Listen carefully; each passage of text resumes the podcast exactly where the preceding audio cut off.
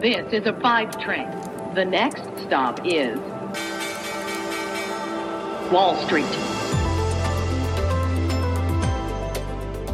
Hallo nach Deutschland und herzlich willkommen zu Wall Street Daily, dem unabhängigen Podcast für Investoren. Ich bin Sophie Schimanski und zusammen schauen wir zuallererst wieder auf den Handelsstart an diesem Donnerstagmorgen hier bei mir in New York. Die Aktienbarometer starten gemischt in den Tag. Der Dow hat seine Gewinne zunächst ausbauen können, dippt aber aktuell eine Stunde nach Handelstart leicht ins Minus, äh, nachdem der Index im Tagesverlauf gestern ja ein Rekordhoch erreicht hatte. Der S&P 500 wird flach gehandelt und der Nasdaq fällt nun die fünfte Sitzung in Folge ab, weil eben die Technologiewerte besonders unter Druck stehen. Bisher haben die Anleger im Mai ihre Abkehr von Technologie- und Wachstumsaktien wieder aufgenommen. Die Meinung ist, wir sind am Wachstumshöhepunkt angekommen. Auch das Beschäftigungsbild in den USA unterstreicht diesen Eindruck. Es hat sich in der letzten Woche stark verbessert.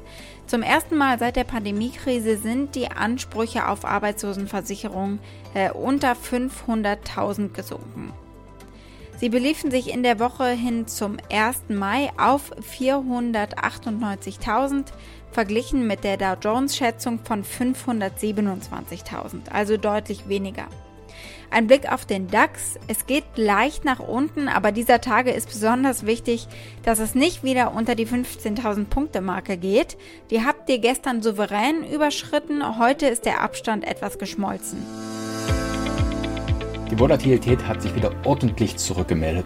Wir haben es ja gerade in den ersten beiden Handelstagen des Mais schon gesehen. Es kann ganz ordentlich rappeln. Und dann dürften wir uns auf sehr, sehr viele Quartalszahlen fokussieren. Einiges an potenziellen Impulsen. Und wir schauen mal auf die US-Märkte. Vaccine makers taking a hit in the last hour of trading after the Biden administration said it supports waiving patent protections for COVID vaccines. Die US-Regierung unterstützt die Forderung nach einer Aussetzung des Patentschutzes für Corona-Impfstoffe. Blicken wir auf unsere Themen heute. Biden will die Patentrechte auf Impfstoffe möglicherweise aussetzen, so dass andere Hersteller diese Impfstoffe nachdesignen und produzieren können. Das hat zu einem Gemetzel bei den Aktien dieser Unternehmen geführt. Passend dazu gucken wir uns die neuesten Earnings an, die es von Moderna gegeben hat. Uber gab es auch und wir schauen, äh, wie sich die Aktie entwickelt danach, vor allem weil ja eine neue Regelung droht, die es Uber bislang einfacher gemacht hat, Kosten für Fahrer unter Kontrolle zu halten. Beyond Meat Earnings stehen erst nach Handelsschluss an. Wir schauen, was zu erwarten ist äh, von dem Fleischersatzhersteller. Die Aktie des Tages ist die des Unternehmens Peloton, das äh, Heimtrainer und entsprechende Kurse für viel, viel, viel Geld verkauft wirklich. Die melden einmal Ergebnisse, vor allem aber haben sie ihre Laufbänder zurückgerufen, weil es zu mehreren Unfällen gekommen ist.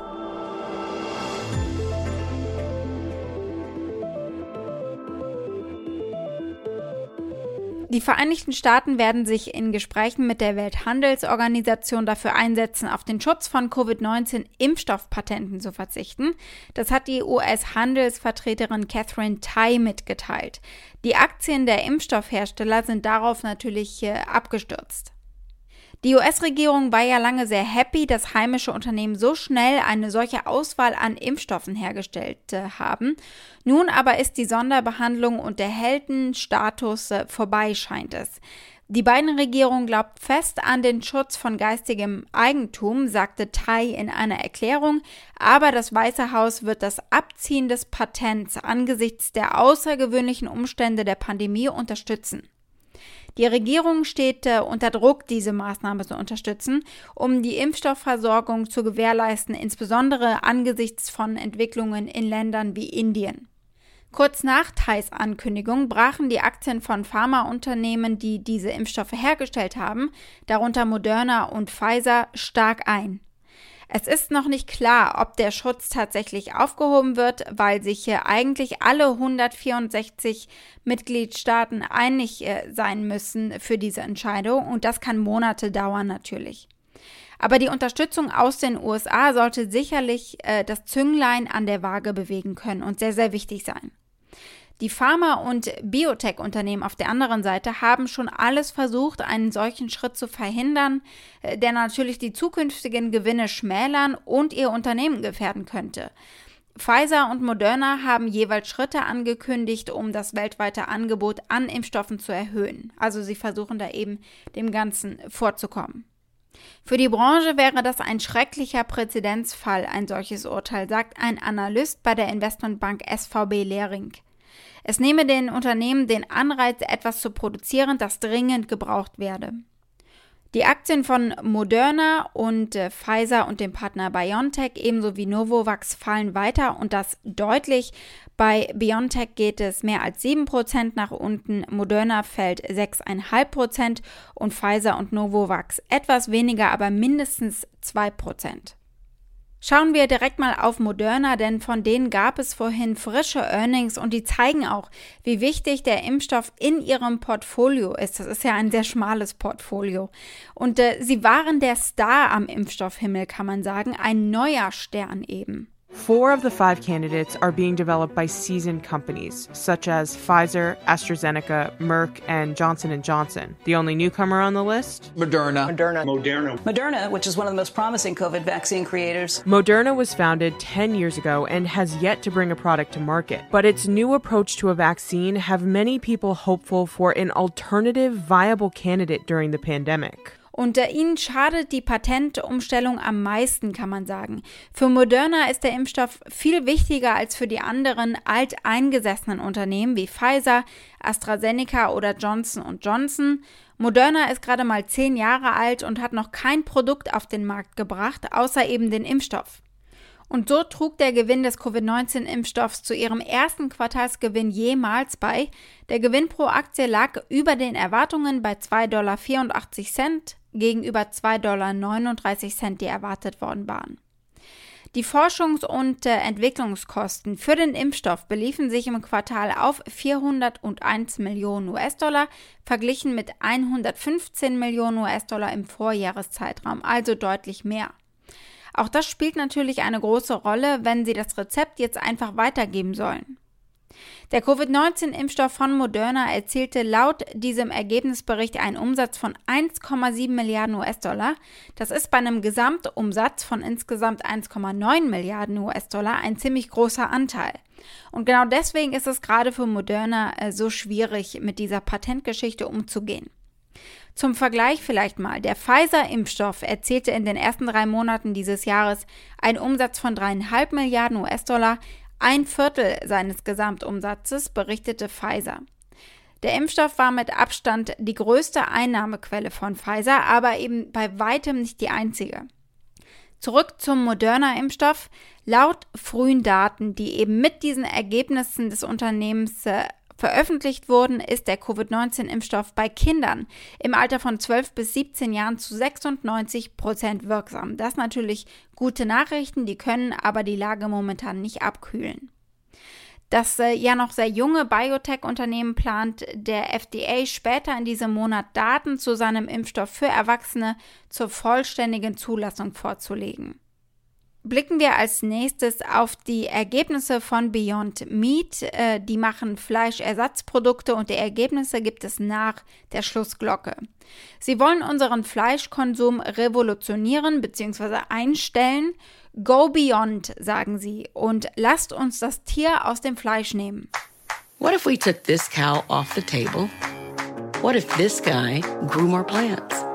And we got protein from his beans, brown rice, and peas instead, and made a great burger. What if burgers got healthier and the food we love had no cholesterol? What if it was already happening? What if just taking the animal out of the meat made us and our planet healthier? What if we all go beyond? Da scheiden sich jetzt die Geister. Ich kann die Diskussion regelrecht hören. Deswegen sage ich dazu jetzt auch gar nichts. Gucken wir einfach auf das Unternehmen. Beyond wird heute nach Schlussglocke Gewinne für das erste Quartal ausweisen. Analysten sind gespannt, ob das steigende Interesse der Verbraucher eine schwache Leistung im Bereich Restaurantumsätze ausgleichen kann. Hier sind die von Bloomberg erstellten Konsensschätzungen. Der Umsatz soll bei 113 Millionen US-Dollar liegen etwa und der Verlust pro Aktie bei 21 Cent. Diese Ergebnisse bedeuten einen starken Rückgang des Quartalsergebnisses im Vergleich zum Vorjahr, als das Unternehmen ein bereinigtes Ergebnis von 6 Cent pro Aktie gemeldet hat. Grundsätzlich dürfte das Unternehmen natürlich davon profitieren, dass die Restaurants in den USA wieder zunehmend öffnen.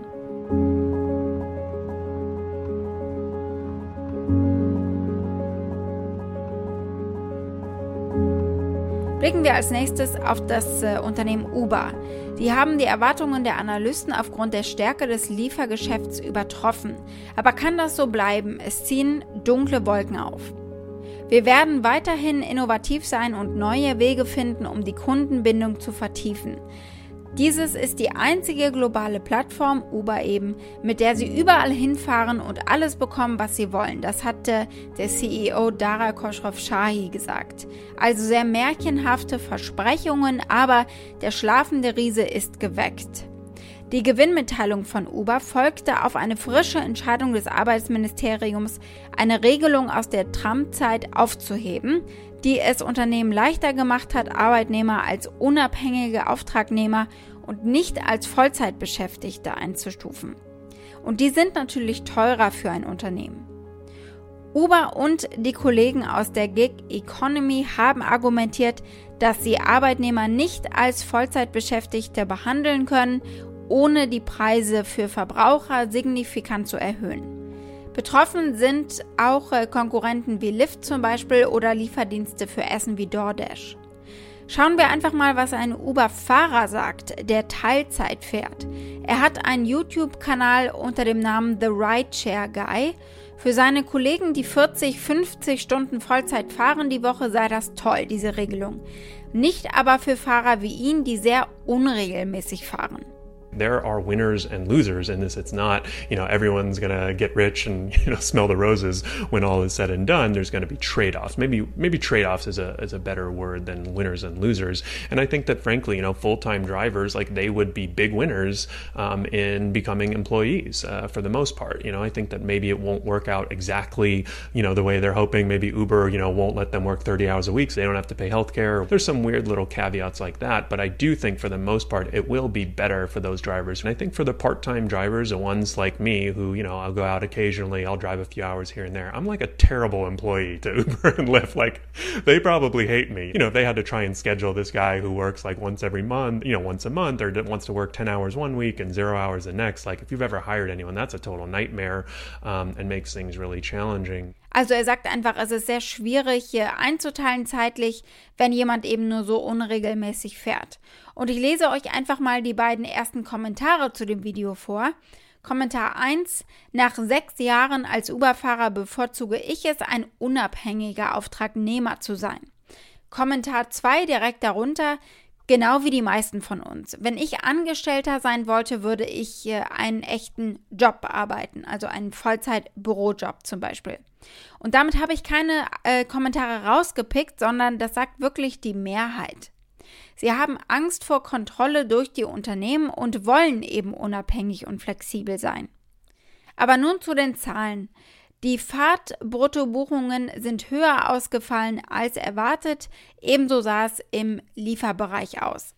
Die Verluste pro Aktie waren sehr viel schmaler als erwartet. Sie lagen bei 6 Cent gegenüber 37 Cent, die erwartet worden sind.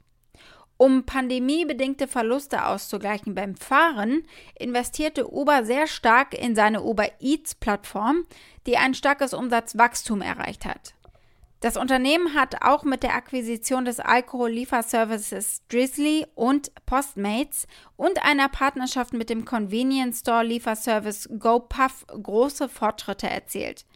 Und am Mittwoch gab das Unternehmen bekannt, dass es mit der Bereitstellung von Lieferdiensten für Walgreens, das ist äh, eine Apotheke hier, am selben Tag noch beginnen werde. Diese Maßnahmen haben dazu beigetragen, den steilen Rückgang der Fahrerzahlen auszugleichen und werden das auch weiterhin tun, glauben Analysten. Also Uber hat sich einfach breiter aufgestellt als Antwort auf die Pandemie.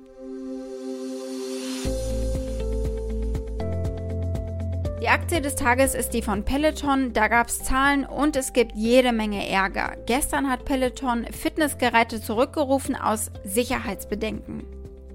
Die Geschichte ging rund um den Globus hier auf dem britischen Sky News Sender. Der Reporter erinnert daran, dass das Produkt nicht günstig ist und für über 4000 Dollar über den Tresen geht in den USA.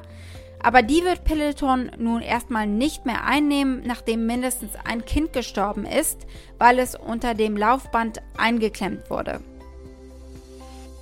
Now, what happened on uh, the 18th of March was that Peloton admitted, as you say, that a child had been killed following an accident with one of the treadmills, but they refused to instigate a product recall. They also quibbled very, very publicly with the regulator, the uh, CPSC, about the number of incidents that had been involved. The CPSC made clear that they thought there had been around 70 incidents or injuries involving the Tread Plus, and uh, right throughout this whole saga, Peloton have said that was misleading and inaccurate, and they were playing down down the uh, number of uh, incidents that have been involved in an attempt to see off a recall. Well, today they've caved in and said that there will have to be a recall, so the product can't be sold to the public anymore. Now, interestingly, this isn't this is not a cheap item. Die Kommission für Sicherheit von Verbraucherprodukten hat hier in den USA gewarnt, dass die Laufbänder des Unternehmens in der Nähe von kleinen Kindern und auch Haustieren gefährlich sein könnten und hat diejenigen, die betroffen sind, aufgefordert, äh, das Produkt nicht mehr zu verwenden. Diese Mutter hier hat einen Vorfall auf der Überwachungskamera aufgezeichnet, bei dem sie das Laufband benutzt und einen Medizinball heranrollt, unter das Laufband gezogen wird und zerplatzt. This mom sharing this video on TikTok showing just how easily something can go wrong. Thank God that nothing happened because there are so many other directions that this situation could have gone. Das Unternehmen hat daraufhin erstmal vor allem eines getan, abgewiegelt. Es bezeichnete die Warnung als irreführend und fügte hinzu, dass das Laufband sicher sei, wenn es gemäß den Anweisungen verwendet wird. Aber gestern haben sie dann die Geräte doch zurückgerufen und den Kunden eine Erstattung des Kaufpreises angeboten. Die Peloton-Aktie fiel stark und erholte sich auch nicht. Apropos Aktie. Die Peloton-Aktie war in jüngster Zeit äh, zusätzlich auch einer der Verlierer in der Sektorenrotation. Mit Einführung der Impfstoffe und gelockerten Lockdowns wandten sich die Anleger von hochfliegenden Pandemie-Gewinnern wie Peloton ab und entschieden sich eben für Aktien, die stark verloren hatten und dementsprechend günstig waren. Die Aktie ist gegenüber ihrem Höchststand zu Beginn des neuen Jahres um 43 Prozent bereits gefallen. Die Analysten glauben offenbar nach wie vor an Peloton. Sie geben 22 Mal ein Kaufrating, zwei sagen Overweight, zweimal heißt es halten und zweimal verkaufen. Peloton Interactive, die Firma hinter Peloton, wird die Ergebnisse des dritten Geschäftsquartals bekannt geben, nachdem der Markt heute geschlossen hat. Die Anleger wollen sehen, ob das Heimfitnessunternehmen den Lockdown-bedingten Lauf im wahrsten Sinne des Wortes aufrechterhalten kann. Für das dritte Quartal des Geschäftsjahres erwarten Wall Street-Analysten, dass Peloton einen Nettoverlust von 12 Cent pro Aktie ausweisen wird. Sie gehen äh, auch davon aus, dass die Anzahl der Abonnenten von Peloton von 1,67 Millionen zum Ende des zweiten Quartals auf jetzt fast 2 Millionen gestiegen ist. Wall Street. Das war's mit Wall Street Daily für heute. Ich hoffe, ihr seid auch morgen wieder mit am Start. Dann schauen wir unter anderem auf das hier. Die US-Regierung gibt die Arbeitslosenquote für den April bekannt. Von Siemens gibt es Halbjahreszahlen und die zum zweiten Quartal und Adidas und BMW melden Zahlen zum ersten Quartal. Für Fragen oder Vorschläge erreicht ihr mich via E-Mail unter wall-street-daily at mediapioneer.com. Damit wünsche ich euch einen schönen Abend bis morgen, eure Sophie.